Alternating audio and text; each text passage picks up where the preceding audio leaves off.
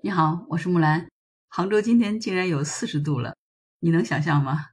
我想今天如果来杭州西湖边在旅游的人肯定是热坏了。但是马上说四号寒流就要来了，据说会降温二十度，这种骤降估计也会让人受不了吧？真的希望说来旅游的外地的朋友要准备好衣物才可以，别到时候突然天一降温，真的容易感冒的。因为天太热，也因为国庆期间我挺怕出去挤的。所以我就待在家里窝着不动了。不过呢，这种每天睡到自然醒、吃吃喝喝、刷刷手机、看看新闻的生活也挺舒服的，一点都不无聊。为什么呢？因为每天网上都有各种各样的热点。这不，今天又有一个新的热点出来了，你是不是也看到了？就是刘强东的明州案，双方竟然达成庭外和解了，到底是咋回事呢？明州案是怎么回事？你知道吗？关于这个案子细节，咱们就不多说了吧。就是四年前，刘强东在美国出差，在应酬的时候呢，结识了一个明尼苏达大学读书的女学生，叫刘静饶。在宴会结束之后，主动邀请刘强东去他的公寓参观，然后刘强东也就去了。随后就发生了一些事情，然后呢，美国警方就把刘强东给逮捕了。当时强哥被带走的时候还穿着拖鞋，然后这件事儿就闹得沸沸扬扬。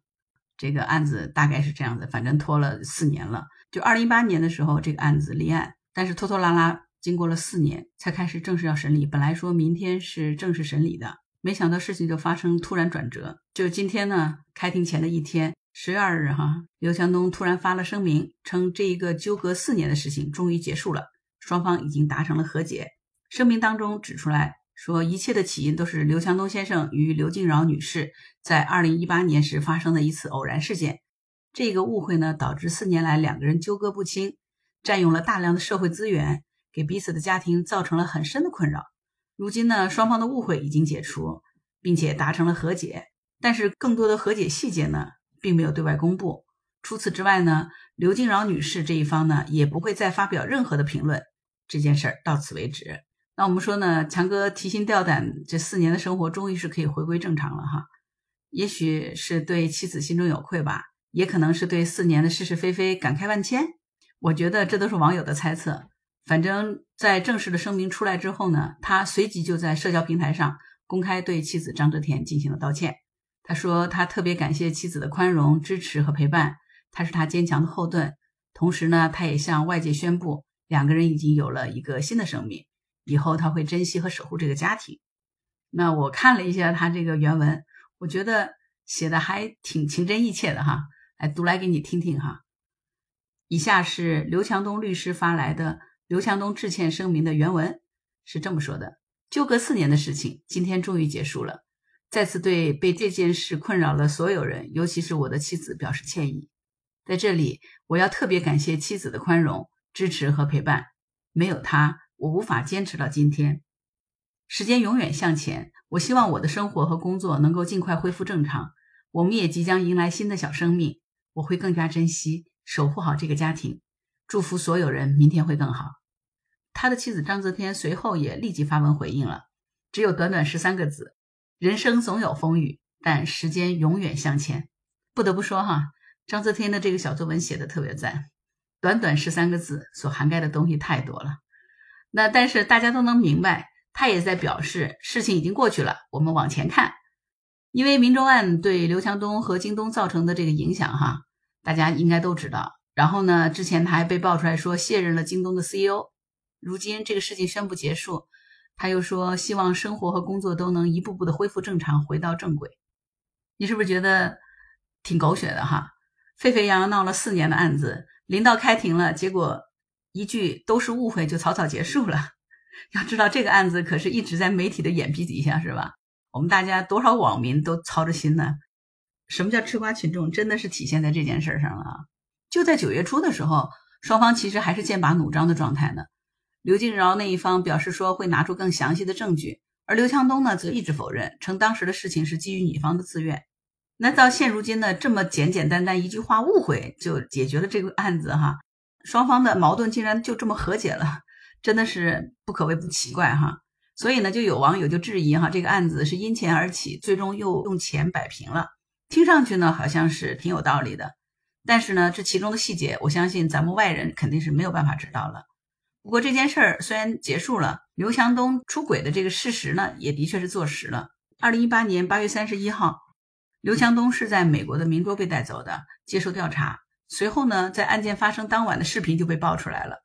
当时刘强东和刘静饶都是出现在餐厅的，而且期间刘静饶也被周边的人劝酒。他说他有试图报警，但是不知道为什么又自己取消了，并返回到了餐厅。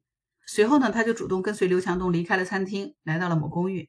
在电梯里，刘静饶还挽着刘强东的手臂，看着有些亲密哈。两个人在一起待了一晚。第二天呢，刘静饶就选择了报警。不过从曝光的证据上来看，可能不存在什么强迫，它更像是某种不正当的交易。可能大家之间的利益没有谈妥，双方就发生了分歧。那么女方报警了，然后呢，双方和解。但事到如今，你说事情的全貌还重要吗？其实这个结果不是最好的结果吗？双方达成了和解，最后这件事儿烟消云散，时间会消化一切，对吧？这里头其实比较难熬的应该是章泽天，作为妻子，她肯定是委屈和痛苦的，但是他还是选择了原谅，自我消化他自己所有的委屈痛苦。就是这几年我们可以看得到，章泽天似乎一直是陪伴在刘强东身边的。这次刘强东去美国开庭，他也是全程陪伴左右的。在案子的这个关键点上，如果有妻子的谅解和陪同，对于刘强东这个案件的审理应该是很有帮助的。前两天不是就有一张照片发出来了嘛？说有一个网友在美国的折扣超市看到章泽天和刘强东了。当时章泽天一看就是已经是在怀孕后期了，应该快生了，想来可能是到美国来陪着刘强东一起打官司的。那九月二十九号的时候呢，章泽天还曾经现身过法庭，坐在旁听席。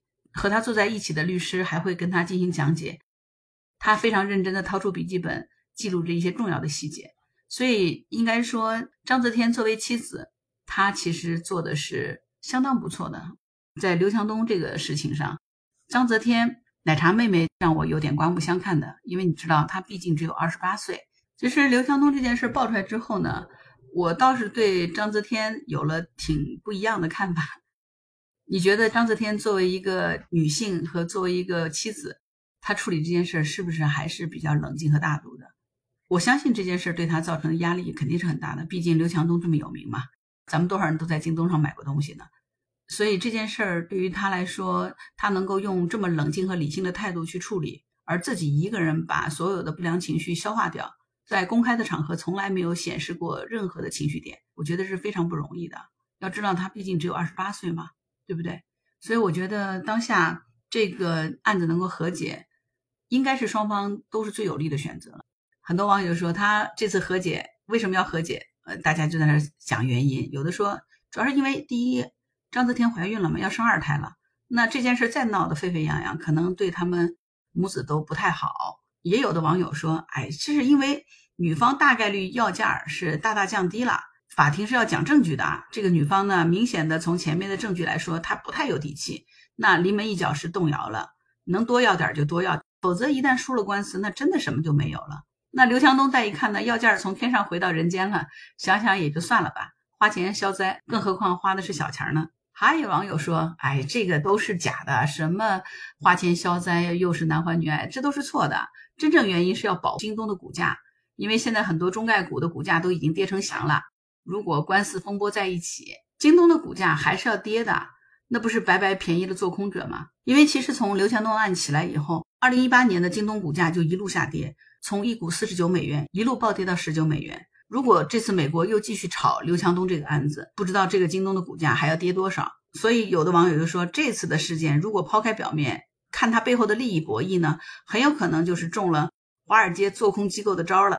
美国的股市有一种常见的手法叫做空。就是先在高位撤离出来打压你的股价，然后等你跌了以后再买进你的优质资产，这样的话你的资产就是我的了。那为了配合做空呢，华尔街资本还有一个惯用的伎俩，就是商业舆论战，比如炒作丑闻，直接打击企业的掌门人呀。所以才有的网友说，就觉得这个刘静瑶作为一个普通的女大学生是不太可能有这么大的本事翻天的，她背后一定有人操控她，这是一个阴谋。所以事出反常必有妖嘛，无怪乎大家在网上很多人都在怀疑。京东是不是再一次被美国做空机构，也就是咱们常常说的华尔街狼给盯上了呢？那历史已经多次的证明了，华尔街的金融秃鹫们都是无情无义的。视金如魔的，他们身上根本不存在什么道德不道德，只有利益，只有金钱，对不对？任何一个名人的形象对他们来说都只是筹码和牺牲品而已。所以，要面对华尔街这样的美国资本老手，真的是要提起百分之一百的注意了。所以，刘强东选择不开庭，而直接大家达成和解，也是希望这件事对京东的损失能够降到最低。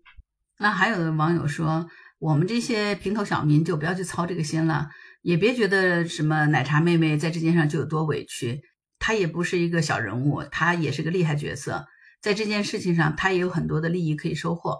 在富豪的眼中，婚姻本身也是一桩生意，有多少都是利益的纠葛。真正说百分之一百为了感情、为了爱情而走在一起的富豪有几个？几乎是不存在的。这么想想，哎，你觉得平头老百姓是不是也可以很开心？至少你可以拥有百分之一百爱情，是吧？也是挺有意思的一个说法哈。这个案子是和解了，可是它造成的结果估计是不可逆了。所以，其实当二零一八年那一夜刘强东被带走之后，这件事被曝光出来。其实对京东的影响就已经开始了。二零二零年，刘强东悄悄就卸任了京东掌门人的一系列职务，没有通告，没有致辞。京东集团的法人代表、CEO、董事长等职务，刘强东通通都辞掉了。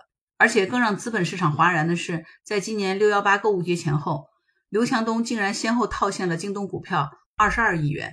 那与此同时呢，传说有一个三十三岁的中国女富豪买了意大利豪宅。八千万欧元一次性转账，很多人说这背后就是刘强东所为。